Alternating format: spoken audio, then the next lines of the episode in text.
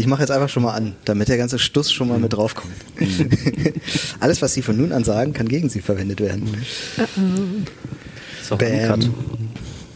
Okay. So, Okay, dann fangen wir einfach mal an. wer macht die Eingangsmelodie? De, de, de, de, de, de. Dididing. Herzlich willkommen bei Online Stadt, eurem Podcast zum Thema Online-Marketing. Heute mit einer neuen Ausgabe zum Thema Corporate Influencer.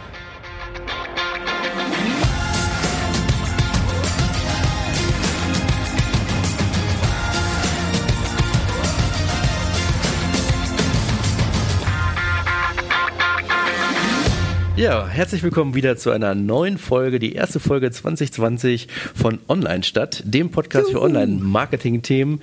Und wieder dabei der Jan Diederich Moin Moin! und der die Unternehmensseite vertritt und ich, Torwald Erbsel, der die Unternehmens-, ach Quatsch, die Agenturseite vertritt. Das versuchen wir. Du gerade an meinem Stuhl hier? Genau, jetzt versuchen wir zumindest immer, die beiden Blickwinkel einzuspannen. Oft sind wir uns zu ähnlich, wurde uns oft gesagt, aber so ist es halt, wie es ist. So, so, so sind wir halt. Wir mögen uns halt, Torwald, ne? genau. Ich darf ja mal nichts Falsches sagen, deswegen. Also bei uns macht ja jetzt nicht alles neu der Mai, sondern der Januar. Ne? Wir haben ähm, so ein paar Sachen, glaube ich, anzukündigen. Aber ich würde sagen, das machen wir so äh, Folge für Folge, kündigen wir mal so ein bisschen was an, irgendwie, oder? Okay. Äh, heute würde ich gerne ankündigen, dass wir jetzt eine Webseite haben. Ja, die du sehr toll gemacht hast, muss ich mal ein großes Lob aussprechen. Ja, vielen Dank. Wir hört haben wir auch Publikum dabei. Nein, wir haben äh, Gäste dabei, um über das Thema heute zu sprechen. Und das ist einmal der Nils. Hallo. Und äh, das ist die, jetzt, ich sag's hoffentlich richtig. Oh, ich habe die ganze Zeit vorhin trainiert und jetzt war es falsch. Anjula. Anjula. Genau. Anjula. äh, tut mir leid. Aber ähm, Alles gut. wollen heute das äh, Thema Corporate Influencer besprechen und haben euch beiden aus gutem Grund eingeladen. ähm, Nils, du kommst ja beim, kann man ja sagen, bei mir aus der Agentur und hast oft mit dem Thema Corporate Influencer zu tun. Genau, richtig. Und Anjula, du hast darüber eine Bachelorarbeit geschrieben über das Thema. Genau, also eher eine wissenschaftliche Arbeit eben, aber deswegen habe ich mich ein halbes Jahr relativ intensiv mit dem Thema auseinandergesetzt, kann man sagen. Mhm. Wie war das Thema des, der Bachelorarbeit? Also das hieß Corporate Employee Influencer, eine empirische Untersuchung der Chancen und Risiken beim Einsatz von Mitarbeitern im Employer Branding. Genau, Sehr so gut. der Titel. Da kommen wir dann gleich nochmal äh, tiefer darauf zurück. Ähm, weil das die erste Folge in diesem Jahr ist, wollen wir nochmal kurz einen Rückblick über 2019. Rückblick, ja, ja. Das- Ich, ich, ich wollte dich mal fragen, was deine Lieblingsfolge war letztes Jahr. Ähm, meine Lieblingsfolge war, glaube ich, die ähm, bei dem Ideen Boulevard. Ide Ehrlich? Ja. Hätte ich jetzt nämlich auch gesagt. also meine auch, mit, ja. mit der Jutta. Ja. Weil das war echt eine lustige Atmosphäre. Es war live. Jutta hat uns da viele Erkenntnisse gebracht und äh, die hat sehr viel Spaß gemacht. Ich war auch neulich bei so einem Pressemeeting und da waren ganz viele Podcaster eingeladen als Speaker. Ich weiß nicht, sechs Podcaster waren wir, glaube ich. Und da war, kam einer der Podcaster auf mich zu und sagte, ich habe euch alle gehört. Und zeigte mit dem Finger auf mich. Euch fand ich am witzig. Nee, bei euch habe ich am meisten gelacht. Und ich dachte so, hoffentlich meinst du das jetzt positiv. Und er meinte genau diese Folge irgendwie. Okay. Da haben wir so schön immer aufgetan hier, äh, welche Fehler man beim Podcast machen kann. Und dann haben wir immer gesagt, ja, das könnt ihr dann in Folge 13 hören. Und, so. und den Fehler in Folge 12. Und die Folgen, muss ich auch sagen, hier mit Annika haben mir auch sehr viel Spaß gemacht. Hier Annika von Rossmann. ja, stimmt. Die hat auch mal noch sehr vielen äh, Input reingebracht. Ja. Was man auch alles noch machen könnte, was wir jetzt noch nicht gemacht haben mit irgendwelchen haben wir mal nicht gemacht. Wir müssen Annika wieder einladen, damit wir endlich mal äh, das alles umsetzen. Und Und- deine äh, schlechteste, also ich, ich fand es am schlechtesten. Ähm, ich fand am schlechtesten eigentlich, eigentlich eine sehr gute Folge. Wir haben ja mit Gerrit Husmann mal Mhm. gesprochen. Den ähm, wollen wir auch bald wieder einladen äh, in der Folge. Und die, der inhaltlich war die richtig geil. Es hat auch richtig, war ein richtig toller Abend mit Gerrit. Und wir haben ähm, Daniela war auch dabei Mhm. und äh, wir haben über DSGVO geredet und so dröges Thema. Es hat richtig Spaß gemacht trotz alledem. Wir haben ja gemütlich mit dem Bier gesessen, so wie heute wieder. Und ähm, wir hatten aber die falschen Mikros. Und ich kann die Folge einfach nicht hören. Es, es geht mir so auf die Eier. Ich kann, ich kann mir das nicht anhören. Und jedes Mal, wenn ich das Leuten sage, sagen die, wieso ist doch nicht schlimm und so. Aber ich, es geht nicht, wirklich. Und dann hatte ich immer, wenn ich jetzt, man hört das ja selber Probe, ne? Das, das, ähm, also immer, wenn die Folge montags rauskommt, dann höre ich die auch nochmal und so, checke, ob ich sie nicht doch löschen muss. und äh, dann und jedes Mal, wenn die Folge dann um ist, dann kam immer die nächste, die man, die als nächstes dran ist zu hören. Und dann war immer die DSGVO-Folge wieder da. jedes Mal, nein! Weil du mal angefangen hast und dann dachte, äh, du musst doch zu Ende hören. Ja, die konnte ich aber nicht zu Ende hören. genau. Und äh, die Podcast-App dachte immer, hier, die muss jetzt noch zu Ende hören. Also meine äh, war die Worst-Case-Folge war eigentlich die letzte mit dem, weil wir während wir sie aufgenommen haben, eine Welt ohne Facebook, weil äh, wir da in irgendeiner Bar waren und da ähm, ich dich kaum verstanden habe, irgendwie tausend Kinder um uns rumgespielt haben, ich äh, mich einfach mehr mit den Kindern beschäft gedanklich beschäftigt habe. Ähm, als mit mir. Als mit Torwald. dir und mit dem Thema.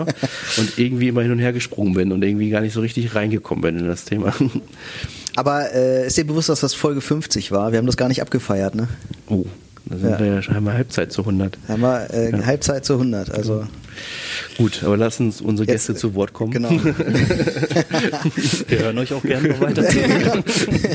das ist die Show hier, zwei äh, Teilnehmer. Corporate Influencer.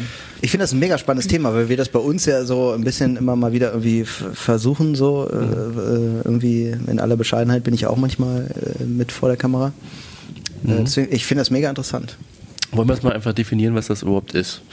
Ähm, das finde ich nämlich auch eine Frage. Für mich ist ein Influencer einer, der irgendwie eine Reichweite von 10.000 hat oder sowas. Ja, weil ich oft noch erlebe, dass das äh, ganze Thema ja immer noch irgendwie, immer noch zu dem Influencer, äh, ich hole mir jemanden irgendwie verortet wird ähm, und einfach nur, dass äh, er was für eine Marke macht. Mhm. Aber dass es derjenige aus dem Unternehmen selber kommt, quasi Markenbotschafter ist, so hieß es ja früher, ähm, äh, wird oft noch falsch verstanden. Oder wie würdest du das sehen? Also ich glaube, dass ähm, insgesamt, also ist das Thema Influencer ja immer größer geworden und dann haben eben Unternehmen irgendwann angefangen, einfach mal das umzudrehen. Also man hat eben gedacht, externe Botschafter ähm, sind viel glaubwürdiger, weil die durch, also weil ja Empfehlungsmarketing und ähm, solche Stichworte halt immer mehr ähm, Leistung praktisch oder beziehungsweise besser ankommen bei den Zielgruppen. Ähm, haben halt viele Leute auf externe gesetzt und jetzt ist es so ein bisschen, ja, auch schon seit ein paar Jahren, aber dass so ein Umdenken stattfindet, dass halt das Unternehmen eher nach innen guckt und eben schaut, ja, ich kann doch eigentlich die Leute nutzen, die ich schon habe und muss nicht so viel Geld in irgendwelche externen Leute pumpen, sondern kann das umdrehen und kann eben meine eigene Belegschaft nutzen, mhm.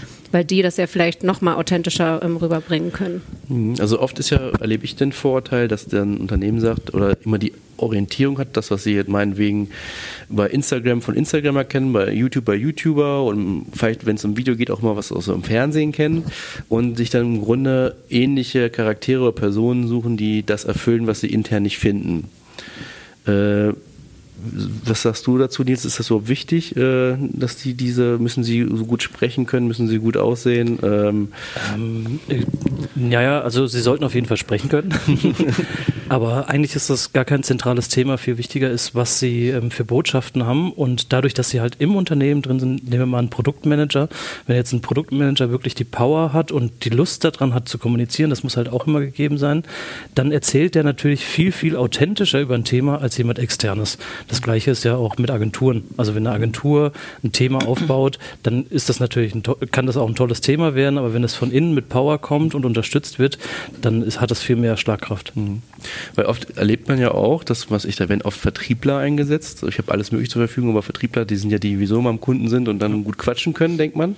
Und sobald eine Kamera an ist, hat man ja auch oft erlebt, dann plötzlich ja. äh, ist da ein großer Stock im Hintern und sagt, äh, Herzlich willkommen, äh, meine Damen und Herren. Äh, heute möchte ich Ihnen das neue Produkt von XY vorstellen.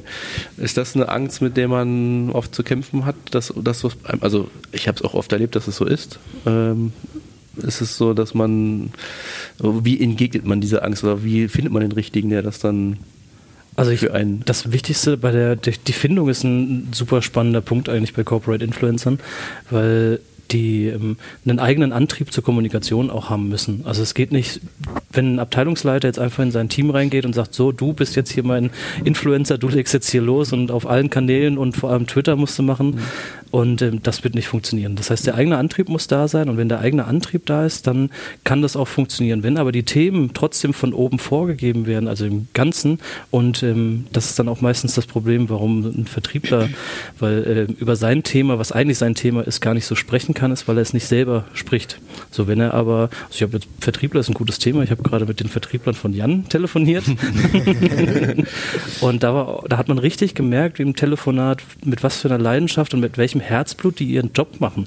Und genau das sind die Punkte, die man quasi da auf die Straße bringen muss. Wenn man aber jemanden hat, der das eigentlich gar nicht will, jetzt vor einer Kamera zu stehen ähm, und das einfach nur macht, weil das der Chef sagt, dann wird das meistens nichts. Und man darf ihm auch nicht zu viele Punkte vorgeben, wie er es zu machen hat. Mhm. Und äh, für Unternehmen gibt es natürlich auch noch Techniken. Also mhm. ein Klassiker auch aus dem YouTube- oder Influencer-Bereich ähm, sind ja Cut-Stories, mhm. sodass man quasi einfach mit einer Kamera filmt und dann einfach Ms und Ös und Co. rausschneidet. Das geht natürlich auch. Aber das ist ja jetzt gerade auch nicht unser Thema. Da schweifen wir, glaube ich, zu weit ab. Was würdest du denn sagen, Angela, warum, äh, also weil du sagtest gerade, es entwickelt sich so ein bisschen mehr äh, auch in die Richtung. Warum, also wa ja, warum? weil ich jetzt also als Unternehmen würde ich denken, ja gut, ich könnte ja jetzt einen Influencer einfach mir buchen so und der bringt halt schon eine Influence mit, also hat schon eine Reichweite irgendwie.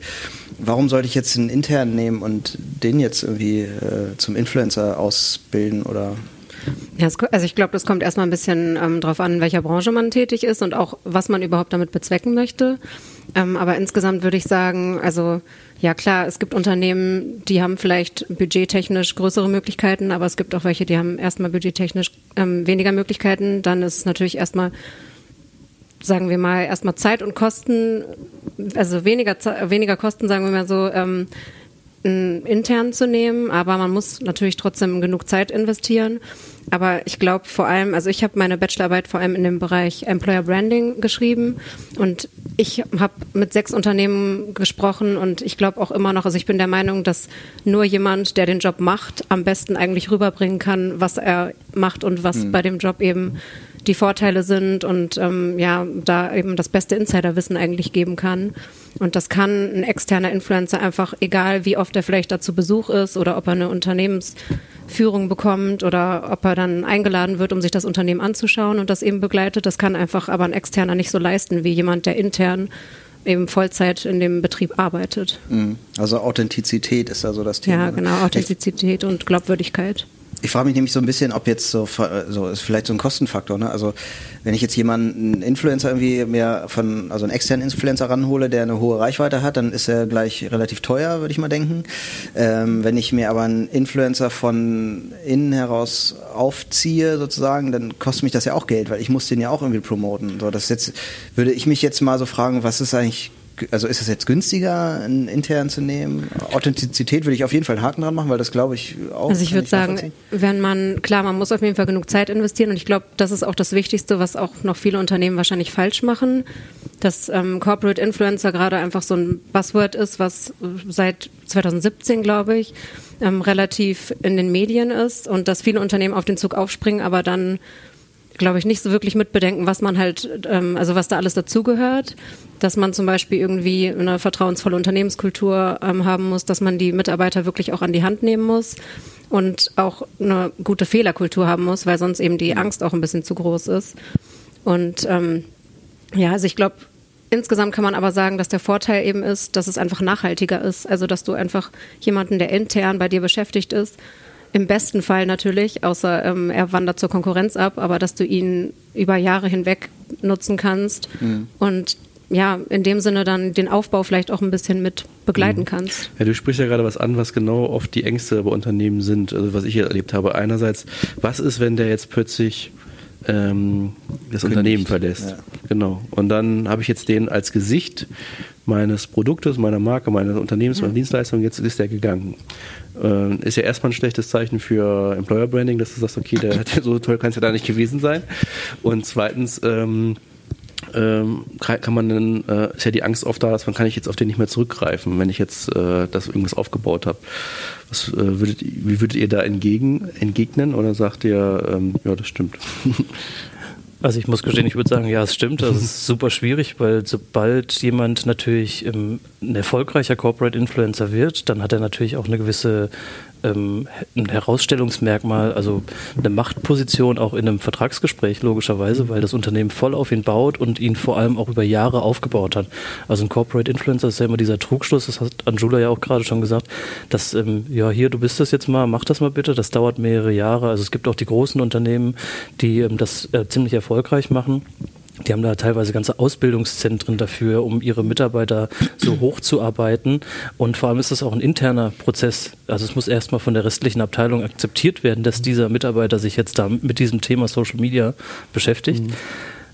Und wenn dann das Verhandlungsgespräch, Gehaltsgespräch da ist, dann hat der Mitarbeiter natürlich eine spezielle Position. Ja, ja. Gleichzeitig darf das Unternehmen sich natürlich aber durch so eine Person dann auch nicht erpressen lassen. Also es ist schon eine schwierige Situation, ganz mhm. klar. Hilft das da irgendwie mehrere Influencer zu haben?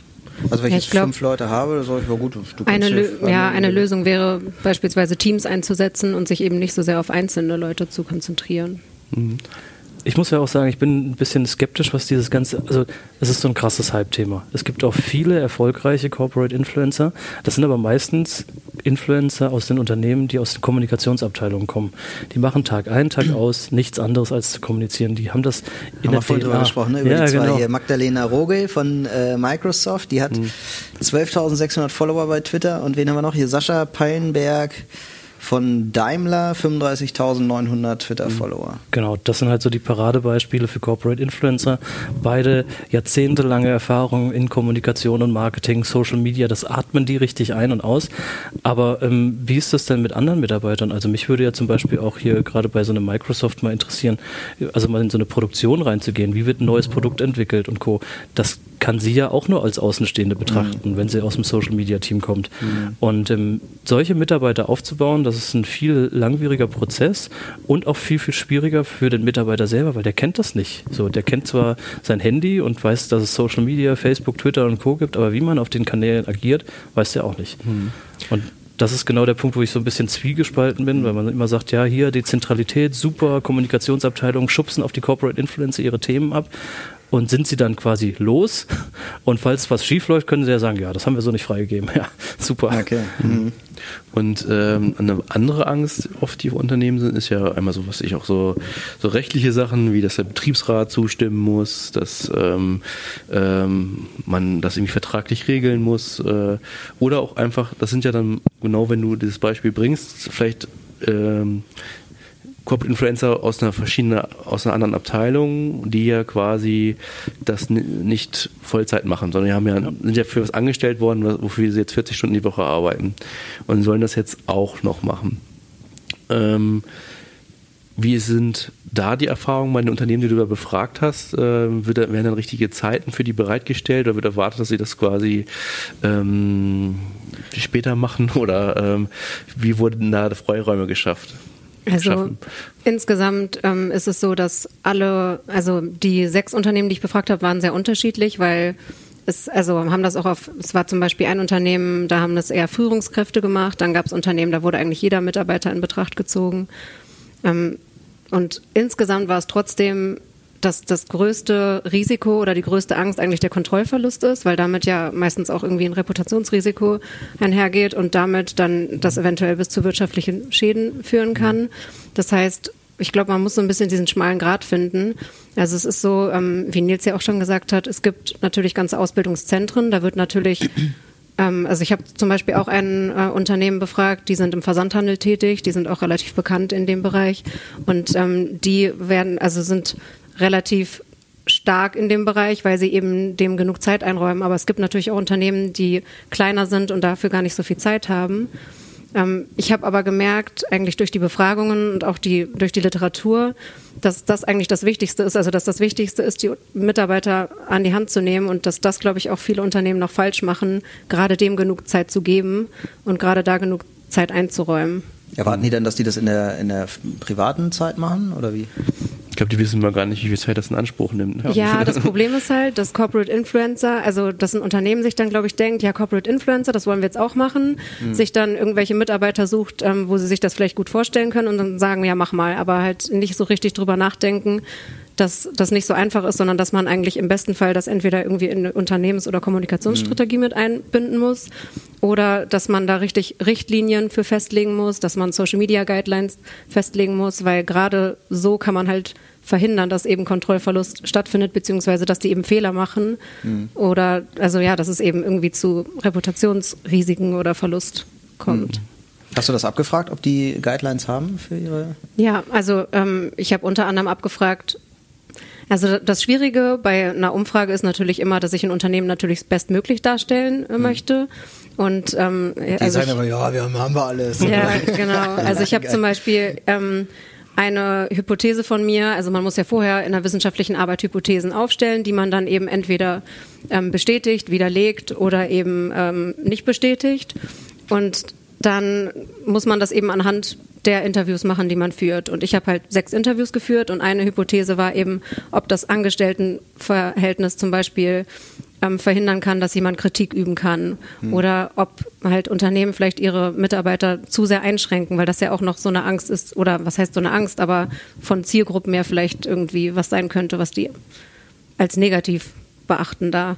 Und natürlich haben alle Unternehmen gesagt, dass sie ihre ähm, Corporate Influencer nicht einschränken und dass sie sie, also dass sie sie unterstützen, dass sie ihnen eben ähm, Guidelines an die Hand geben. Aber inwiefern das jetzt bei Unternehmen wirklich der Fall ist, das weiß man eben nur, wenn man vor Ort ist vor- ja, und ja. da wirklich betroffen ist. Natürlich, ist- ich könnte mir sogar vorstellen, dass es so ist. Allerdings sucht man sich als Unternehmen natürlich auch eher einen zufriedenen Mitarbeiter aus als jetzt einen Ja. unzufriedenen. Und die Bereitschaft ist natürlich bei einem zufriedenen Mitarbeiter auch größer als bei jemand, der unzufrieden ist. Ähm, dass man da sogar wahrscheinlich äh, die sogar laufen lassen könnte. Es ist ja schon so, dass man, also wenn ich jetzt im Namen äh, des Unternehmens spreche, kann ich ja schon die Angst irgendwie in mir tragen, dass ich jetzt aus Versehen eine interne ausplauder. Also das ist ja sowieso schon was, als Mitarbeiter weiß ich ja nie, ab wann ist eine interne Information eine wirkliche interna, die ich jetzt nicht sagen darf zum Beispiel. Ne? Also da- das ist ja schon so ein, das kann man ja auch nicht in der Guideline festlegen, wo wo ist da die Grenze oder so. Ne? Ähm, also kann ich mir schon vorstellen, dass da Mitarbeiter auch, also wenn ich jetzt überlegen würde, ich würde jetzt bei uns irgendwie Leute suchen, die völlig frei Blogartikel schreiben können und sowas. Äh, wüsste ich nicht. Ich glaube, da hätten viele genau diese Sorge. irgendwie. Aber der externe Influencer hätte doch das gleiche Problem, oder? ja, der wird aber nicht von uns entlassen. Und er würde, hätte Freigabeprozesse. Also ich will jetzt nicht, bei uns wird nicht alle naselang entlassen, ne? nicht falsch verstehen, aber das wäre halt vielleicht die Befürchtung, ne? dass man dann sich eine Abmahnung ein, an, äh, einhandelt, vielleicht weil man jetzt irgendwie das Falsche gesagt hat oder so. Es ist ja noch viel einfacher theoretisch, wenn man sagt, okay, wir haben jemanden aus der Produktion, der wirklich dafür brennt und das machen will. Der weiß ja tatsächlich gar nicht, was sind denn gerade kritische Themen in der Kommunikation. Gerade wenn man international agierend ist, wenn wir jetzt ein ganz doofes Beispiel, nehmen wir mal Australien. Wir haben einen Konzern in Aust oder eine Niederlassung in Australien sitzen, die machen gerade irgendwas total Tolles. Und dann berichtet der Mitarbeiter über Australien, wie toll das da ist und bla bla bla, vergisst aber vielleicht einfach gerade aus der Banalität raus, dass er das toll, wirklich toll findet, was da unten passiert, dass da gerade tierische Waldbrände sind. So, das würde, dadurch, dass er als Gesicht der Marke agiert, würde sofort das negativ aufgenommen werden. Gibt es denn ähm, Beispiele, ähm, Nils, wo du sagen würdest in deinem äh, Alltag, okay, das äh, hat jetzt wirklich was gebracht, bei den äh, mit Corporate Influencern zu arbeiten im Verhältnis zu anderen Influencern? Mm, Ja, tatsächlich. Ähm, wir arbeiten mit den Corp also wenn man über Corporate Influencer redet, dann redet man sehr, sehr oft über diese dezentralen Corporate Influencer, die auf ihren eigenen Kanälen das machen.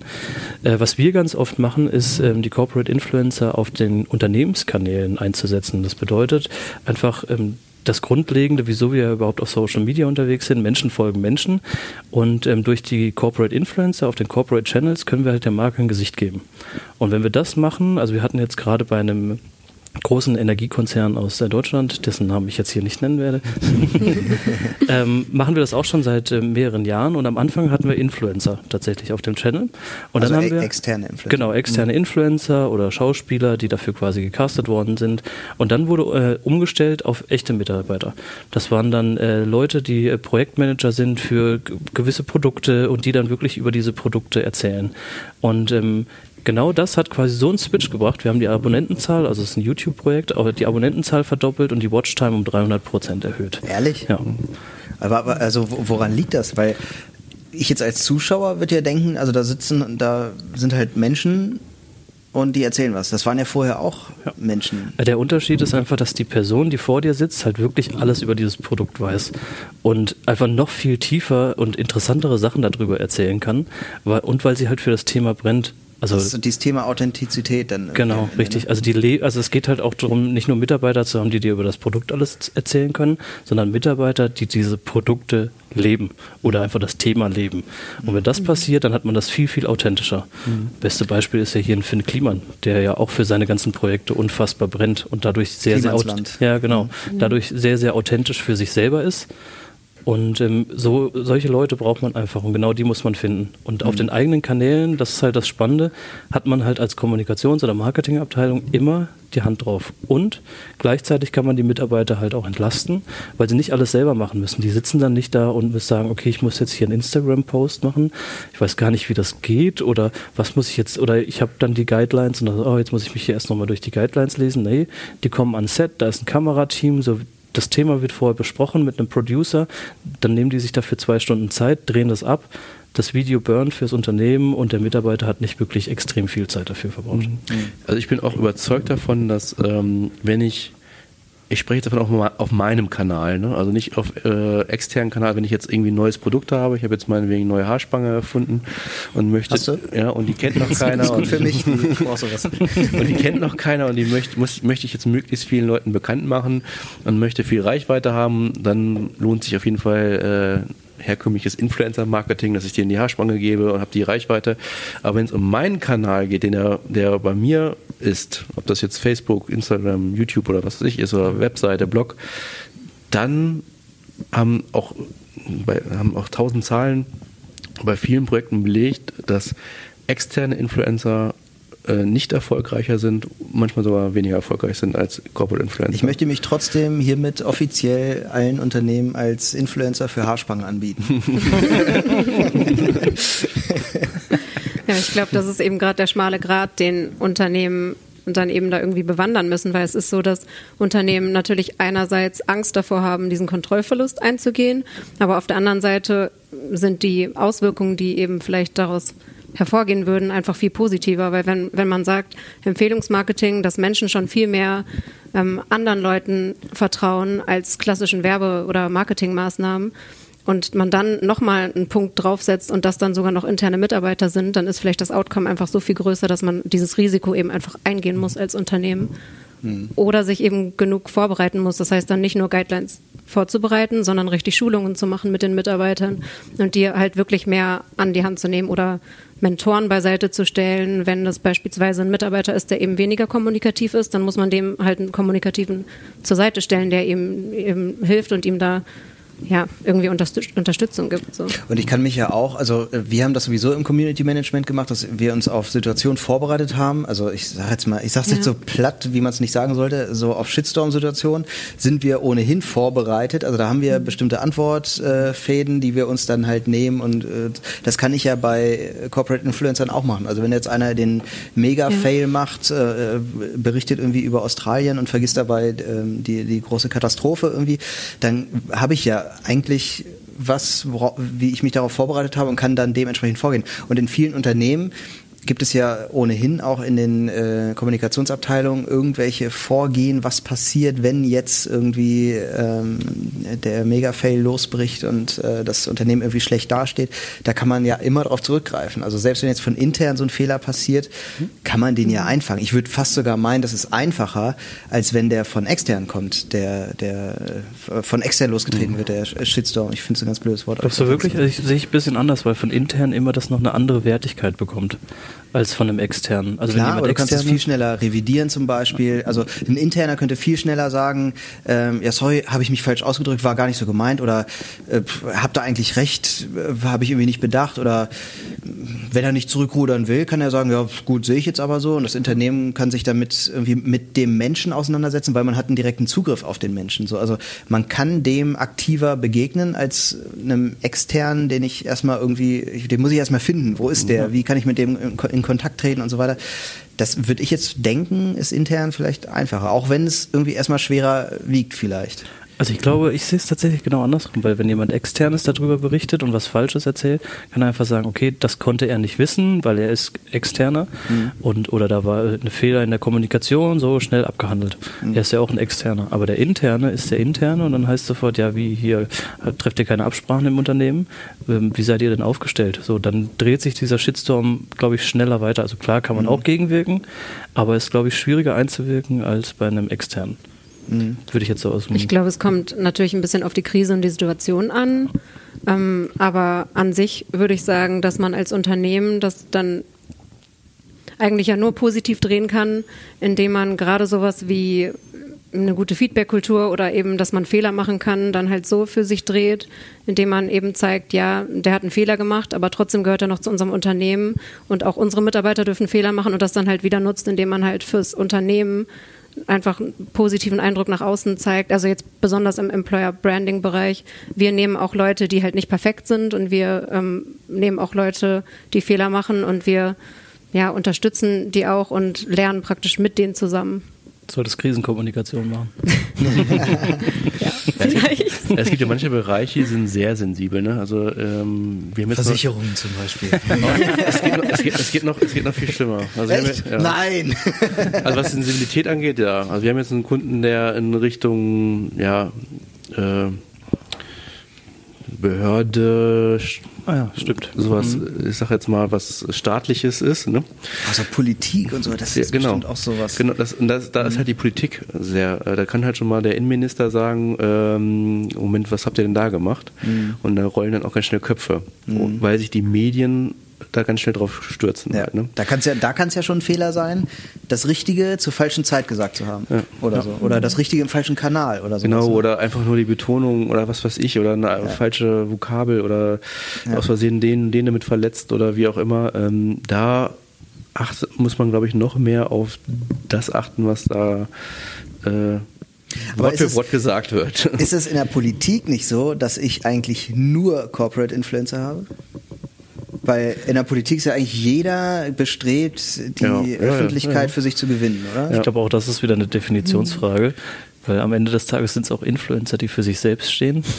Ja, ja Kommt genau. drauf an, wie man was, die Politik deutet. Was ist jetzt deutet. die Marke eigentlich? ja, ne? genau. ja, stimmt, ja. Also je, jeder, der gewählt werden will, äh, würde sich selbst Ja, aber es ist schon äh, der Vermarktung guter Vergleich, finde ich. Weil wenn ich jetzt ähm, ähm, selbst ein Individuum bin und jetzt meinetwegen in der CDU bin und noch nicht alles ähm, gut finde, was die Merkel macht, aber meine Partei nicht schaden will, möchte ich einerseits meine eigene Persönlichkeit rüberbringen, habe halt meinen eigenen Facebook-Kanal, habe meinen Landkreis XY, muss aber immer darauf achten, dass ich halt das große, große ganze Marke, sage ich jetzt mal, nicht irgendwie beschädige oder schade. Und da bin ich ja sogar noch beeinflusst. Da darf ich ja noch nicht mal sagen, was ich will. Vielleicht sagt mir sogar von oben einer, was ich sagen soll. Und ich muss das sagen, weil ich hoffe, dass der mich irgendwann mal mit nach oben mhm. zieht oder so. Ja. Ja, deswegen, das, das ist, glaube ich, richtig kompliziert. Ne? Ja. Politik ist schon ein Arschloch, oder? Ja, ja das äh, glaube ich auch. Also das ist wirklich schwierig, glaube ich. Ich glaube auch, jetzt schweifen wir völlig ab, aber äh, dass selbst so Leute wie Trump oder so äh, deswegen erfolgreich sind, weil äh, sie nicht so politisch korrekt sind. Ne? Dass sie äh, ja. ähm, sagen, was sie denken. Ob das jetzt Schwachsinn ist, ist mal eine andere Sache, aber ähm, ich glaube, dass der sogar absichtlich, also der, der sitzt ja nicht wirklich den ganzen Tag an seinem Handy und twittert. Also das ist ja ein Team von fünf Leuten und die twittern für ihn. Und ich glaube, dass die absichtlich Schwachsinn twittern. Also das ist, glaube ich, richtig gezielt so gemacht. Ja, oder einfach einfache Antworten gibt. Ne? Man sagt immer, äh, ganz schlimm, ganz großartig. Also immer ganz, ja. immer so richtig Riesenschubladen aufgemacht, ja. ne? die man halt in 40, 100, 140 Zeichen, 160 Zeichen da schnell erfassen kann. Ja. Ich habe so ein paar Fragen, ähm, die, die ich gern irgendwie mal äh, ähm, irgendwie nochmal ähm, hinterfragen würde. Ist, äh, ab wann macht ein Corporate Influencer Sinn? Also so, ich denke jetzt so in Unternehmensgrößen.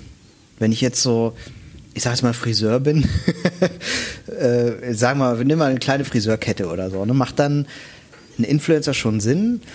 Ein mittelständisches Unternehmen, macht das Sinn? Oder Großkonzern, macht es da überhaupt, macht das da noch Sinn? Weil da habe ich auch dicke Budgets, kann ich dann nicht irgendwie auf andere Sachen zurückgreifen? Also ich glaube, das Wichtigste daran ist gar nicht die Größe, sondern die Unternehmenskultur. Weil wenn die das gar nicht erst zulässt, dann kann man sich da so viel drüber unterhalten, wie man will. Mhm. Weil ein Corporate Influencer, den kann ich nicht finden im Unternehmen. Mhm. So. Ich kann zwar eine Auswahl treffen von Leuten, die also mir. Nicht, nicht suchen, meinst du? Genau, nicht suchen. Mhm.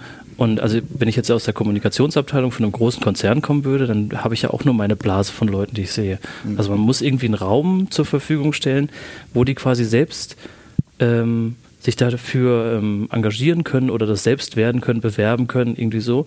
Weil ähm, wenn wir jemanden auswählen oder jemanden auswählen würden aus der Kommunikation, dann ist das am Ende vielleicht dann doch, also vielleicht hat man mal so einen Lucky Shot und trifft einen, der zufällig passt, mhm. aber ganz oft ist es dann, naja, dann kommt es halt von oben nach unten, ich muss das machen, aber eigentlich will ich es nicht machen, die Leute müssen den eigenen Antrieb dazu haben, sonst mhm. ist es wieder nicht authentisch. Und deswegen ist Friseur zum Beispiel ein super Beispiel, weil die meisten Friseure, die nehmen ihre komplette Kundschaft mit, wenn sie den Arbeitgeber wechseln, sie sind ihr eigener Influencer oder ihr mhm. eigener Corporate Influencer und stehen in dem Moment zu dem Laden oder für den Laden, für den sie gerade arbeiten. Friseure sind wie Politiker. wichtiger sogar. nur, nur, wichtiger, genau.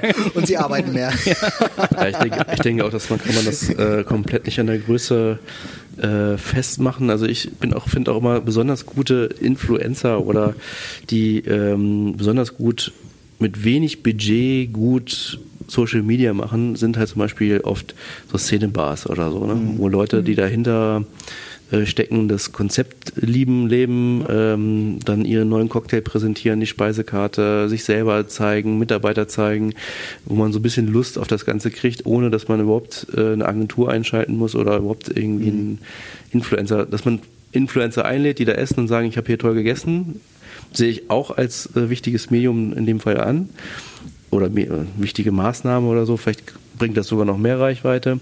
Aber ich, was ich jetzt meine, ist so die Art zu kommunizieren. Das sind halt mhm. Leute, die dann halt für das jeweilige Ding so ein bisschen leben. Aber was du jetzt gerade sagtest, Nils, ähm, ich kann keinen Influencer suchen oder äh, finden. Was mache ich denn als Unternehmen, wenn ich jetzt, ich bin jetzt ein großes Unternehmen, ich habe 400 Mitarbeiter. Was mache ich jetzt, um Corporate Influencer ja, das ist hier eine Million Dollar Frage. nee, das Warte, hier eine Million Dollar. das ist tatsächlich immer die schwierigste Frage. Also gerade bei extrem großen Konzernen, die können mit sowas, ähm, ja, das muss ich selbst finden, meistens nichts anfangen. Aber ähm, man muss halt irgendwie eine Möglichkeit bieten, sei es über Microsoft Teams oder Yammer oder welche interne Plattform man hat, ähm, die äh, jeweiligen Abteilungsleiter müssen das in ihre Teams tragen, dass es sowas geben soll.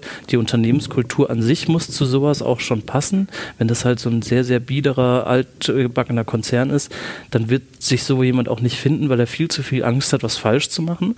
Also diese Unternehmenskultur muss halt Vorhinein schon stimmen und dann muss über die Plattform einfach ein Raum geboten werden, wo die Leute sich aktiv dafür melden können. So, und dann äh, muss daraufhin quasi müssen die Leute eingeladen werden und dann gibt es quasi Faktoren, auf denen man das quasi bewerten kann, ob so jemand auf diese Position passt. Also ich, ich habe hier mal so meinen Erfolgszettel mitgebracht, erfolgskritisch, erfolgskritische Eigenschaften von Corporate Influencern. also er muss engagiert sein, authentisch, kommunikativ, kompetent, einflussreich, also vernetzt mit äh, starker Stimme, A, im Unternehmen, aber vielleicht auch schon nach außen und äh, digital affin logischerweise, weil wir reden über digitale Kanäle und äh, sozial. Also er fühlt sich bei Menschen wohl oder mit Menschen wohl. Das darf jetzt niemand irgendwie sein, der aus der Produktion kommt und sich hinten in der Besenkammer eigentlich immer zur Pause einschließt, weil er Menschen gar nicht mag. Das heißt, das sind so diese grundsätzlichen Faktoren, die schon mal stimmen müssen. Und dann muss man die wirklich an die Hand nehmen. Also es ist im Prinzip wie so ein Ausbildungsprogramm, so wie man ja heutzutage auch aus dem Studium für Kommunikation oder Marketing kommt und auch nicht weiß, was man da eigentlich mit diesen sozialen Medien macht. Dann meinst du mit engagiert intern im, in seinem Job oder engagiert schon also in den Medien? Äh, engagiert, also es, man muss noch nicht mal so extrem engagiert sein, sondern man muss einfach das Wollen, also das ist dieser eigene Antrieb, den eigenen Antrieb zu haben, hey, ich habe Bock drauf auf diese neue Herausforderung, ich will das ausprobieren. Ich weiß noch, also meine Unternehmenskultur lässt es zu, mich auszuprobieren und dass ich das einfach mal machen kann und gucken kann, ob das wirklich was für mich ist. Ich kann mich auch jederzeit dagegen entscheiden, aber das ist dieses Wollen, dieses mhm. Engagiertsein da drin. Mhm. Ich glaube, ähm, man kann ja noch weitergehen. Also man suchen immer so, das sind alles Attribute, die du genannt hast, die jetzt quasi so wirklich so ein Influencer, wie ich ihn jetzt von Instagram, YouTube und so kenne, ja. quasi im Unternehmen finde. Aber man kann ja auch Mitarbeiter ganz anders einsetzen, ohne mhm. dass sie auch viel sprechen müssen, ohne dass sie viel ja. äh, äh, allein mit Gesicht und äh, Handeln kann ich auch in, quasi Mitarbeiter ja. einsetzen. Wenn ich jetzt zum Beispiel Ikea habe und ich ähm, was ich Videos produzieren würde, wie ich jetzt bestimmte Sachen aufbaue, Billigregal oder was weiß mhm. ich, könnte ich jetzt irgendwie ähm, Mitarbeiter machen, die dann auch mal äh, in die Kamera lächeln, würde viel Sympathie rüberkriegen, was so für Employer wichtig wäre. Es ist völlig scheißegal, ob das jetzt ein Model oder ein Handwerker ist, den ich vielleicht irgendwo buche oder so, sondern es muss einer sein, der dafür das jeweilige steht und auch zeigt, okay, vielleicht bin ich jetzt vielleicht kein Handwerker und kann das trotzdem easy peasy aufbauen. Ja kann ich auch Mitarbeiter einsetzen, ohne dass die überhaupt was sagen müssen. Oder mhm. ähm, was weiß ich, durch Interviewsituationen, was ich, ich frage, was die geben, kurze Anwe Antwortsätze, macht das gerade nicht so perfekt, dass, dass wenn sie sich versprechen oder darüber selber ihre Antwort lachen, dass ich das mit drinnen lasse, kann ich für Sympathie äh, ähm, erzeugen. Also man kann auch ganz viele Mitarbeiter einsetzen, ohne dass sie diese ganzen Kriterien eines normalen Influencers, wie wir es vielleicht aus Instagram oder YouTube kennen, äh, überhaupt erfüllen. Man muss einfach nur mal um die Ecke denken. Oder das haben wir ja auch hier mit ähm, hier mit euch gemacht, Concordia, das, äh, was ich da war, das Thema Motorrad und dann mhm. äh, wurden intern gefragt, Leute gefragt, ähm, wer fährt denn hier eigentlich Motorrad? Und die ja. waren dann am Grunde äh, dann vor der Kamera, obwohl das jetzt keine ja. Das hat auch richtig, das war auch richtig cool. Da haben wir einen Kollegen genommen mhm. bei uns, der, ähm, der halt gerne Motorrad fährt, der ja. auch so ein Schnacker ist irgendwie. Also ich meine mein ich jetzt ganz positiv, mhm. der, der einfach irgendwie so ein, der selbst so eine Type ist irgendwie. Ne? Dann haben wir mit dem ja Videos gemacht. Das war so äh, zum Thema Motorrad, wie mache ich mein Motorrad fit für den Frühling und so. Äh, damit haben wir ein paar Leute rangezogen an unsere Motorradversicherung und ähm, das äh, war richtig gut. Dem haben wir nochmal einen Schauspieler an die Seite gesetzt, so der halt äh, mit ihm zusammen agiert hat und die beiden haben zusammen richtig gut funktioniert und am Ende muss ich sagen, äh, Schauspieler, ja, also der war schon in seiner Rolle, der mochte auch Motorräder mhm. und so, der, der, war weniger Schauspieler, der war selber begeistert im Thema. Aber am Ende hat doch der unser interner äh, besser genau. performt. Das hat, und, das und hat ja nur, man merkt das schon. Und er hat ja nur Fragen quasi gestellt. Er hat ja gar nicht das genau, ganze. Ja, äh, er wurde so, er wurde so geführt, dass er quasi das ganze Video geführt hat, äh, indem er halt einfach nur bestimmte Fragen genau, stellt. Wie, wie muss ich hier äh, Ölfilter wechseln und so. Und wie machst du das sonst so normal? Ne? Ja. hier mach ich so und so. Das war, das war schon echt cool. Also das ist ein Video geworden, wo man echt sagt, das ist jetzt nicht so ein Erklärfilm, mhm. sondern man hat das einfach richtig gern geguckt, weil das mhm. so wirklich Authentizität war da. Ja. Das, ja, das ist ja gerade das Schwierige, weswegen ähm, es so schwierig ist, irgendwie ein Rezept oder irgendeine Formel dafür aufzustellen, weil ähm, man sagen würde, also ich habe zum Beispiel im Laufe meiner Umfrage natürlich auch die Unternehmen befragt, was würden sie sagen oder was für Fähigkeiten braucht denn ein Corporate Influencer? Mhm. Und richtig viele Antworten waren natürlich, ja, im Prinzip kann das jeder Mitarbeiter machen und wir achten nicht auf bestimmte Sachen. Aber trotzdem also wenn man halt mehr nachbohrt und dann andere oder Fragen auf eine andere Art und Weise stellt und auch mehr in die Literatur guckt oder auch einfach mal wirklich in die Praxis schaut, würde ich trotzdem auch Sachen unterstützen, wie, also sind vor allem zwei Sachen rausgekommen, die Nils irgendwie auch schon genannt hat, ähm, in meiner Analyse jetzt. Einmal kommunikative Fähigkeiten und irgendwie digitales Know-how, die man braucht. Aber dann gibt es natürlich, also deswegen kommt es, glaube ich, so aufs Unternehmen und Projekt an, wie ihr halt gerade erzählt habt. Oder es gibt, ich habe einen ähm, ja, Unternehmen, im, also es war eigentlich ein Klinikum im Gesundheitsbereich befragt und die machen praktisch Livestreams, wo dann wirklich Leute direkt ähm, auch Fragen stellen können zu deren Bereich. Und da sind Leute an, am besten angekommen, die eigentlich total verschroben sind und vielleicht gar nicht so kommunikative Fähigkeiten haben, okay. aber die halt einfach so authentisch das rübergebracht haben. Und dann, und da sind auch gerade so Situationen gut angekommen wie ähm, das im, also ich glaube, da wurde auch mit unter anderem äh, wurden auch OP-Situationen gefilmt und dann im Livestream und ähm, wo Leute reingekommen sind und wo halt so Sachen passiert sind, die nicht geplant wurden oder es wurde jemand in einem OP-Saal interviewt, natürlich nachdem die OP gelaufen ist und dann ist irgendwie die Putzfrau reingekommen und äh, gerade diese Interaktion da, also das war natürlich eigentlich nicht geplant und gerade so solche Sachen sind eben viel besser angekommen bei den Zuschauern, gerade wegen des Themas Würdest du denn sagen, in, im Bereich Employer Branding gibt es einen Unterschied an Anforderungen als jetzt ähm, im äh, normalen Marketing, also im Produkt, äh, in der Produktpräsentation? Macht das einen Unterschied? Ja, also ich würde ich schon sagen, weil wahrscheinlich, also gerade im Employer Branding Bereich noch mehr verziehen wird, wahrscheinlich in dem Sinne, ähm, dass jemand vielleicht nicht so kommunikative Fähigkeiten haben. Also es geht ja dann viel auch einfach um natürlich geht es viel auch um die Soft Skills, aber es geht ja auch einfach um das Fachwissen, was derjenige vielleicht hat oder ob er vielleicht in seinem Bereich einfach so ein Genie ist, dass man vielleicht als Zielgruppe oder als Zuschauer merkt, ja, das, was der erzählt, interessiert mich einfach oder das, das, was er macht, würde ich gerne machen, aber das liegt vielleicht nicht daran, dass er jetzt seinen Job so toll verkauft, sondern dass er einfach darin aufgeht und eben mhm. leidenschaftlich von seinem Beruf erzählt, aber vielleicht also deswegen find, ist es vielleicht gerade im Bereich Employer Branding eine ganz gute Maßnahme, weil ich mir vorstellen kann, dass gerade jemand, der vielleicht ziemlich versteift erstmal wirkt, wenn man den dann ein bisschen auflockert oder also es kommt natürlich immer ein bisschen auf das Format an, aber sobald er dann mal irgendwie zum Reden kommt und irgendwie von seinem Job, dem, sobald er ihm Spaß macht, erzählt, ähm, kann der ja eigentlich dann nur Leidenschaft rüberbringen. Also ich finde gerade auch, also ich finde bei Employer Branding ist es eigentlich ein Muss mit Mitarbeitern. Muss jetzt nicht sein, dass ein Mitarbeiter jetzt da für mich twittert oder so, aber ich muss mit Mitarbeitern irgendwie arbeiten. Also mhm. wenn das, äh, wenn ich sie zeige, wenn ich jetzt, aber wie auch immer, weil ich als Interessent möchte wissen, ähm, was ist das für ein Team, was ist da für, für Geflogenheit, mit wem werde ich später zusammenarbeiten. Ich, ähm, ich möchte auch vielleicht eher die Schwächen wissen. Also im Grunde, was wir schon öfter mal hatten, das Thema, früher war es so, da hat ein Arbeitnehmer gesagt, okay, ich will jetzt unbedingt diesen Job haben und hat, kam dann zum Bewerbungsgespräch und muss seine Stärken und Schwächen nennen. Heute ist es ja oft andersrum, dass die Unternehmen sich bei den potenziellen Mitarbeitern bewerben müssen. Und die, die Unternehmen müssen Stärken und Schwächen nennen. Genau, ja, ja, ist ja auch so. Ich möchte ja auch wissen, genauso wie ich vorher so ein Bewerber möchte, ich möchte, jeder hat äh, Schwächen, das weiß ja. jeder. Und die kommen ja auch raus, wenn man in außer der Probe, ja, außer du, das weiß ich. Aber jetzt, äh, in der Probezeit kommen die auch alle raus. Und dann, ähm, und beim Unternehmen, weil man weiß auch, dass nicht jedes Unternehmen perfekt ist. Aber ich möchte einfach nur wissen, kann ich mit diesen Schwächen, die da sind, leben mhm. oder ist das für mich egal? Und äh, genauso wie man diese Ehrlichkeit von einem potenziellen Mitarbeiter äh, erwartet, dass er sich präsentiert, erwarte ich das auch von meinem Unternehmen. Mhm. Dass ich nicht eine super heile Welt mache. Hier bei uns gibt's äh, alles total stylisch und die Leute sind stylisch, dann komme ich da hin und dann ist es ein 60er-Jahre-Bunker, wo kein Licht reinfällt und äh, irgendwie der Teppich äh, hätte vor 40 Jahren ausgetauscht werden müssen und äh, es wirkt halt gar nicht so. Ich muss mhm. natürlich dann mit anderen Attributen kommen, was weiß ich, da ist Menschlichkeit toll und wenn dann die Schwäche ist, dass es total beschissen aussieht und mir das egal ist, kann ich damit leben.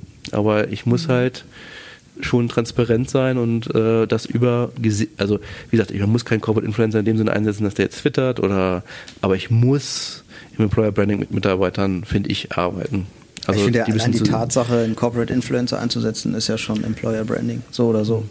Das ich zeigt ja schon, dass ich offen bin für sowas. Ich glaube, ähm, wo wir auch nochmal drüber sprechen müssen, ist, es gibt ja, also wir haben jetzt über verschiedenste Formen ja immer gesprochen. Wir haben einmal den dezentralen, so der ist viel, viel schwieriger zu finden im Unternehmen. Mhm. Und dann aber der auf den eigenen Kanälen, also Markenbotschafter, Corporate mhm. Influencer, auf den eigenen Kanälen, das hast du vorhin so schön gesagt mit dem Billigregal. Mhm. Ich glaube, keiner kriegt ein Billigregal so schnell aufgebaut wie ein IKEA-Mitarbeiter selbst. Also ganz, ganz kurz noch, dezentral meinst du auf den eigenen, also auf der, den privaten der auf Facebook Kanälen. und so auf seinen privaten Kanälen genau. halt auch im Sinne des Unternehmens postet und der zentrale oder der auf den Kanälen des Unternehmens. Genau, auf den Brand Channels. Ja. Okay. Mhm. Und da ist für mich schon noch eine, ein ziemlich großer Unterschied. Also gerade dieses Dezentrale ist viel, viel schwieriger zu finden, weil ähm, auf den Brand-Channels, so wie Torwart das gerade eben gesagt hat, da kann, kann jetzt auch irgendwie der IKEA-Mitarbeiter von hinten einfach mal nach vorne kommen. Das ist eine einmalige Aufgabe, man kann das immer wieder durchrotieren, das kann ein anderer sein. Da ist dieses Authentische viel, viel wichtiger. So, das muss auch nicht immer unbedingt so unglaublich perfekt dann aussehen. Mhm. Auf den dezentralen Kanälen muss es auch nicht perfekt aussehen, aber es ist viel, viel arbeitsintensiver für den äh, Mitarbeiter selbst. So, und deswegen muss die Auswahl viel, viel stärker da getroffen werden. Wer das überhaupt ist, kann der das mhm. überhaupt? Auch so banale Sachen wie, also banal ist relativ, aber Rechtschreibung. So, mhm. wenn das auf einem Brand-Channel läuft, dann schreibt da eine Kommunikationsabteilung. Da ist das egal, ob der Mitarbeiter irgendwie schreiben kann oder nicht. So, aber er ist einfach da, er kann ein Billigregal ja. aufbauen, da drin ist er der King. Und genau deswegen nimmt man ihn auch dafür, aber als dezentralen Influencer oder Corporate Influencer würde er leider halt nicht funktionieren, weil er dann manche Skills einfach nicht erfüllen kann. Mhm. Und ich glaube, da ist noch diese, dieser große Unterschied. Deswegen nutzen wir zum Beispiel bei uns auch viele über die ähm, Mitarbeiter auf den eigenen Kanälen. Ähm, nicht, weil es irgendwie günstiger ist. Also ich glaube, am Ende des Tages läuft sich das ziemlich aufs Gleiche raus. Das eine ist einfach nur schneller und es ist viel, viel ähm, menschlicher, finde ich auch immer dabei, auf den eigenen Kanälen echte Gesichter zu zeigen. Mhm. Menschen folgen mhm. Menschen und ähm, das große Gekünstelte brauchen wir irgendwie nicht mehr. So. Mhm. Mhm. Das ist genau das, was Torwald auch vorhin meinte, authentisch. Übrigens, äh, was mir gerade einfällt, bei der Dezentral, wir hatten immer den Fall, dass ähm, ähm, Kunde, Automobilbranche, da muss man immer aufpassen mit der deutschen Umwelthilfe, da muss ja einfach mal Verbrauchswerte falsch angeben oder nicht in der richtigen Größe oder nicht in der richtigen Stelle und schon wirst du da abgemahnt. Und äh, das gilt auch für Mitarbeiter. Also wenn ein Mitarbeiter sagt, hier den neuen äh, Golf finde ich toll, und also da muss dazu stehen, die Verbrauchsangaben. Genau, und wenn er das nicht macht, auch privat, kann sein Arbeitgeber dafür eine Abmahnung Da gibt es ja noch so Regeln mit, das muss die gleiche Schriftgröße sein wie der rechtliche, restliche Text mhm. und sowas irgendwie, ne? Ja, da gibt es ja dann, ja. was weiß ich, dann macht Facebook irgendwie einen anderen Zeilenumbruch, man sieht das dann erst in der dritten, vierten Zeile und dann mhm. äh, muss man erst auf mehr klicken, gab es so eine Zeit lang und dann war das auch nicht rechtskonform und ähm ja, Das wäre ja dann in diesem Bereich irgendwie Guidelines, sprich Schulungen eigentlich noch mehr, ne? also Leute vorbereiten, genau darauf Vorbereiten. Da hätte ich ja fast also wenn ich jetzt solche Influencer, äh, so dezentrale Influencer habe, die, die, die finde ich ja nur, also die kann ich ja nicht, die aktiviere ich ja nicht, sondern die finde ich nur. Das heißt, eigentlich bin ich ja fast sicherer, wenn ich die finde und die dann schule, als wenn ich das nicht mache. Weil wenn, wenn es jetzt, es gibt jetzt fünf dezentrale Influencer, die sind mhm. halt einfach da, die, die muss ich ja nicht aktivieren, die sind ja so oder so da. So, und jetzt schreiben die über Autos zum Beispiel und die schreiben halt immer nicht die Verbrauchsangaben da rein. Mhm. Dann laufe ich ja Gefahr, irgendwann äh, irgendwie Strafe zahlen zu müssen. Wenn ich mhm. jetzt aber ein Projekt starte, was Corporate Influencer heißt und ich, dann nutze ich ja die Gelegenheit und schule die und bin dann am Ende sicherer, als ich es vorher war. Also wenn man eigene Mitarbeiter im Unternehmen hat, die schon starke Kanäle haben, wenn sie ins Unternehmen kommen und man die nicht schult, und weil die werden ja von der Arbeit berichten, wenn sie wenn die internen mhm. Guidelines das hergeben, dann würde man sehr viel Potenzial verschenken. Ja, weil und man wäre selbst schuld, nutzen. wenn man verklagt wird, weil die irgendwas Falsches genau. gepostet haben. Ja. So. Vielleicht macht es ja auch die Mischung. Also es kommt natürlich immer aufs Unternehmen an, aber ähm, klar, die Mitarbeiter auf den eigenen Kanälen zu haben, ist ja wahrscheinlich in den meisten Unternehmen auch nicht falsch. Aber das heißt ja nicht, dass nicht auch externe vielleicht on top eben auch noch eine auch gute Stand, Wirkung ja. haben. Ich glaube nur so ein bisschen, also vielleicht ist es auch ein Fehler, dieses Corporate Influencer Ding als abgekoppeltes Projekt zu sehen, also als Unternehmen, also zu sagen, wir machen jetzt ein Corporate Influencer Projekt, sondern es ist halt eher wichtiger, das irgendwie als Teil der Unternehmenskultur oder als Teil der Kommunikationsstrategie zu sehen und das eben ähm, oder der Employer Branding Strategie, je nachdem eben ähm, um welches Projekt und Unternehmen es geht. Aber ich glaube, das ist dann vielleicht besser, als es so abgekoppelt zu sehen, weil da könnte man, also könnten dann wieder viele Fehler passieren oder viele ja. Sachen schiefgehen. Ich würde auch das so sehen, dass man sagt, okay, wo kann ich denn einfach in dem, was ich sagen will, äh, Mitarbeiter einsetzen? Ob, und, ja. äh, und gar nicht, ich muss jetzt Corporate Influencer Marketing machen. Und ja. äh, um, man kann sich auch fragen, ähm, muss ich denn jetzt unbedingt externe äh, einsetzen für manches? Äh, würde da nicht auch ein, ein Mitarbeiter reichen ähm, und vielleicht bin ich auch etwas mutiger und nehme dann halt in Kauf, dass der halt einen Spr keinen Sprachfehler hat oder irgendwie nicht das so toll gestikulieren kann wie der externe. Ich würde das genau wie du sagst gar nicht so sehen, ich muss jetzt unbedingt Corporate Influencer Marketing machen, das ist der neueste Shit, den es jetzt 2020 gibt, sondern ja. einfach 2018 schon alt. Also. Ja. ja, ich meine jetzt einfach nur dieses, es gibt ja oft, manchmal kommt es bei Unternehmen ja, ja. Äh, um drei Jahre verzögert an dass man äh, das gar nicht so als neue Maßnahme sieht, sondern einfach ähm, sich einfach nur hinterfragt, wo kann ich die einsetzen, wen kann ich einsetzen, wo, wo öffnen, eröffnen sich Möglichkeiten. Manchmal ist ja auch einfach, was du vorhin meintest, äh, auch ein Tool einfach für interne Kommunikation. Das heißt, ähm, es muss ja nicht der Mitarbeiter sein, der jetzt nach außen tritt und meine Marke vertritt oder meine Dienstleistungen, sondern einfach nur, wie kann ich Informationen, die bei mir intern stattfinden, äh, die vielleicht interessant sind, jetzt meinetwegen für Employer Branding, wie der und der hatte Geburtstag, wir haben jetzt eine neue Kaffeemaschine, was weiß ich, das sind alles so Sachen, die ich jetzt nicht toll finde zu kommunizieren, aber wie kann ich die sammeln, wo, ähm, oder wie komme ich an die ran? Viele Abteilungen haben ja irgendwie was zu erzählen, was dann bei der Zigarette draußen erzählt wird, aber das sind auch manchmal Stories, die interessant sind. Ähm, für die Kommunikation, ja. Für die Kommunikation. Das wäre vielleicht ein neues Thema noch für euch. Newsroom. Newsroom, okay. Haben wir schon das nächste Thema. Äh, okay. Ähm. Ich glaube, eine positive Sache, also weil man ja immer auch so ein bisschen darauf geht, ähm, man möchte vielleicht seine Nachrichten noch an mehr, an mehr Zielgruppen bringen und dass das vielleicht vor allem positiv ist, aber worüber wir ja auch noch gar nicht gesprochen haben, ist ein positiver Nebeneffekt, ist ja auch, dass man eigentlich Wertschätzung auch für die Mitarbeiter zeigt. Also, dass man eigentlich ja auch eine interne Strahlkraft hat und praktisch durch sowas wie Corporate Influencer den Mitarbeitern zeigt als Unternehmen, wie wichtig sie sind und dass man sie als Gesicht und auch als Stimme hören möchte und dass man gerade sie eben auch nach außen transportieren möchte. Also dass man, also so zufriedene Mitarbeiter heißt ja eigentlich auch immer, dass es in einem Unternehmen läuft. Und ähm, das ist auch noch so ein positiver Nebeneffekt, mhm. finde ich, der auch relativ wichtig ist. Ja, auf jeden Fall. Mhm. Und äh, die tragen ja auch inhaltlich oft, also wenn das wirklich welche sind, die dann, was Nils meinte, äh, auch dieses Beispiel mit dem Energieanbieter, ähm, die tragen inhaltlich total viel bei. Also normalerweise kommt ja, was ich, du hast jetzt ein YouTube-Projekt oder so und das macht die Kommunikation. Hast aber ein Thema aus der, in der Abteilung. Und die Kommunikation hat da, genau wie Nils meinte, erstmal wieder auch eine Außensicht, auch wenn sie in dem Unternehmen sind. Äh, und die tragen halt inhaltlich auch noch viel mehr bei. Ähm, ja, Punkt. okay. Äh, ja, oder auf der anderen Seite muss man ja auch sehen, ähm, es kann ja auch sein, dass man dadurch, dass man bestimmte Mitarbeiter hervorhebt, andere dann ja nicht hervor, also womit man dann ja auch rechnen muss, ist vielleicht irgendwelche internen Spannungen äh, und dass vielleicht, vielleicht andere, genau Neider ja. oder andere Mitarbeiter sich wiederum benachteiligt fühlen, ja. weil sie denken, warum wurde ich nicht gefragt oder. Hatten wir auch schon mal den Fall. Dass, ja. äh, warum darf der auf TikTok und ich muss immer noch auf Facebook? ja, zum Beispiel.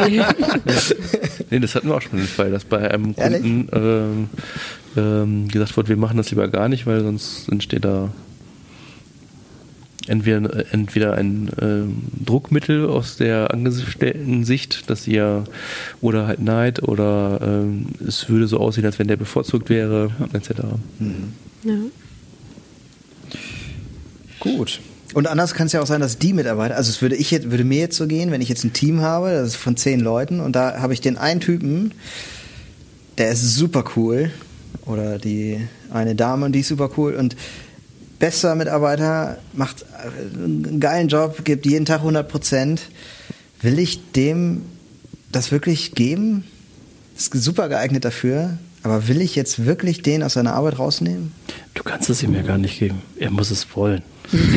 das stimmt, ja. Er, er, muss es irgendwie eh schon selber machen. Aber will, will ich jetzt ihm auch noch Zeit dafür geben, Zeit dafür einräumen, die er sonst für einen supergeilen Job. Ja, das also ist halt das Thema, worüber wir ja vorhin ja auch schon geredet haben, dass natürlich die Zeit, also im besten Fall muss ja ein Mitarbeiter das auch in der Arbeitszeit machen dürfen, sondern, also ja, nicht eben logisch, eigentlich ja. nach der Arbeit. Ja. Wir haben ja eigentlich auch die fünfte Perspektive am Tisch sitzen. Du bist doch ein Corporate Influencer, Jan.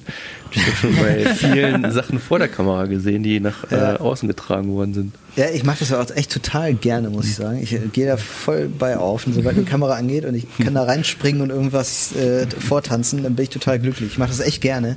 Fühle mich aber nicht als Influencer, weil ich äh, selber keine Reichweite habe oder sowas. Ne? Also so. Aber der Kanal hat ja dann Reichweite, für den du das dann machst. Dank mir. ja, genau. genauso fühlt sich halt immer nicht an. Reichweite, klar, aber ja nicht, nicht jetzt wegen mir. So. Wir hatten ja auch mal ein Video, irgendwie, was total gut abging, irgendwie, wo ich mal was ganz anderes gemacht habe, irgendwie, und dann war sowohl Kritik als auch äh, Lob, also es war irgendwie alles, alles drin in der Community, genauso wie man sich das wünscht. Aus gewissen Gründen haben wir das dann aber wieder rausgenommen. Und das fühlt sich schon irgendwie äh, cool an. Also, fand ich schon ganz geil. Das war das sagen. Video mit, den, mit dem meisten Follower-Wachstum. Ja, ja.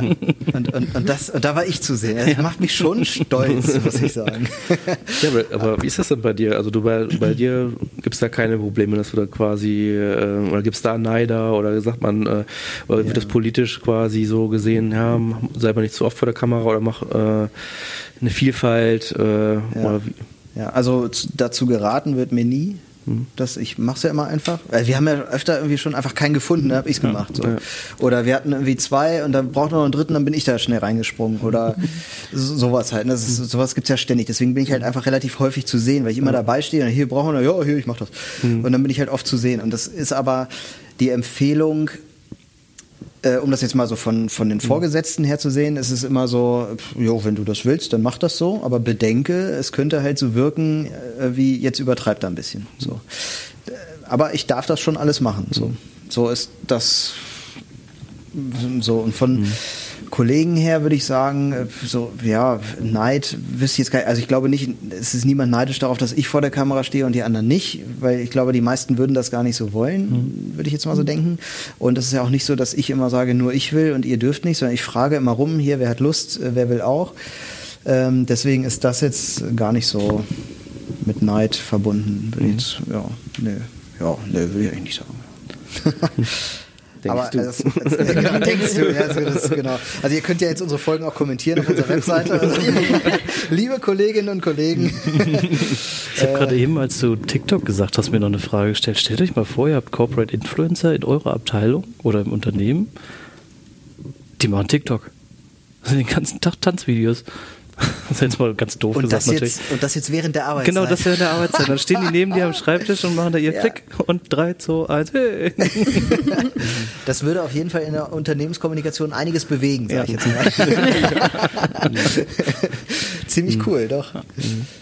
Also ich, ich finde persönlich dieses Thema auch richtig spannend, weil also für mich selbst ist das irgendwie was, wo ich sage, das macht Spaß und das ist auch was, wo ich gerne zur Arbeit gehe. Also äh, wir machen jetzt ja auch ein bisschen was mit äh, Azubis, die dürfen jetzt auch ein bisschen mehr mitmachen und so, auch wenn die da ähm, so ein bisschen schüchtern sind, machen die das eigentlich, glaube ich, schon gerne, machen da gerne mit und so. Und ich glaube, dann gehst du halt gern zur Arbeit, weil auch wie du schon sagtest, Angela, das ist so ein bisschen Wertschätzung hier auch, wenn, ja. wenn, wenn jemand das machen darf, äh, klar, dann weiß man, fühlt man sich irgendwie auch ein bisschen wichtig, so. Mhm. Das ist schon so und deswegen finde ich, das Thema ist irgendwie rundum cool irgendwie. Ich glaube, es bringt rundum ein Unternehmen nach vorne. Und wenn dann mal was passiert in Richtung, da hat jemand was Falsches geschrieben, dann ist, glaube ich, der Schaden niemals so hoch wie der Gewinn würde ich jetzt einfach mal so aus dem Bauch heraus äh, vermuten. Wenn man es richtig angeht. Ja. ja. Das ist auch der Grund, warum es, also warum ja immer noch die dieser Trend praktisch nicht abgenommen hat. Also als ich meine Bachelorarbeit darüber geschrieben habe, da gab es das Gefühl, also unter dem Begriff seit 2017, aber es war davor ja auch noch nicht, also es war ja auch nicht neu. Mhm. Und trotzdem ähm, ist es ja auch immer noch ein Thema, was von vielen Unternehmen behandelt wird. Oder ich habe jetzt auch gelesen, dass ähm, bei dem Deutschen Preis für Online-Kommunikation gibt es irgendwie für 2020 eine Neuerung und da wird dann wird es eine Kategorie geben der Corporate Influencer des Jahres. Also scheinbar ist es ja immer noch so Thema, dass es jetzt ähm, wirklich auch immer weiter von der Branche diskutiert mhm. und aufgenommen wird. Und ich glaube, dass einfach aber in vielen Unternehmen noch ein Umdenken stattfinden muss und die ja. und also ja, da die Unternehmenskultur einfach irgendwie ein bisschen anders gestaltet werden muss, damit und das möglich auch, ist. Ich glaube, ich würde auch sagen, auch der Mut der Mitarbeiter, das einfach mal zu machen. Ja. Ich glaube, wenn jetzt irgendwie eine Bereitschaft da ist, selbst wenn es jetzt nicht irgendwie von Abteilungsleitern oder so gesagt wird, hier, wir machen das jetzt, kann ja der Vorschlag mhm. von Mitarbeitern kommen und da, wenn da mhm. einer ist, der eine Reichweite von 30.000 in irgendeinem Kanal mitbringt, mhm und ihr habt da Bock drauf, würde ich jetzt an alle euch da draußen sagen, habt Mut, mhm. fragt einfach mal nach, ob ihr sowas machen dürft, klärt das mit der Kommunikationsabteilung. Und wenn das von allen Stellen genehmigt ist, dann gibt es ja auch gar kein Problem. Ich ja. könnte mir sogar vorstellen, dass einige Unternehmen das mit Kusshand. Vor allem, weil Unwissen ja wahrscheinlich immer Angst macht. Also ich glaube, dass dann Mitarbeiter lieber nichts erstellen, als was Falsches zu erstellen. Ja. Aber das ist ja eigentlich dann die falsche Einstellung. Also die sollte ja ein Mitarbeiter eigentlich nicht haben. Ja. Im besten Fall, wenn es vom Unternehmen natürlich. Mhm. Und im Zweifel, also ich, ich würde jetzt nicht sagen, dass es ein Weg sein muss. Ich würde ihn eher verhindern, aber im Zweifel, wenn ich mir jetzt als Mitarbeiter oder also als wenn ich jetzt der Corporate Influencer selber bin und ich ja. habe jetzt was produziert, wo ich mir unsicher bin, dann könnte ich ja in die Kommunikationsabteilung laufen und sagen, hier könnt ihr da mal kurz drüber fliegen, ob ich das ja. so machen kann. Ist jetzt ein Weg, der, den würde ich jetzt den Influencer nicht aufdrücken wollen, aber umgekehrt, ne, wenn ich eine Unsicherheit habe, könnte ich die ja so locker irgendwie könnte, könnte ich der entgegenarbeiten. Ja. So.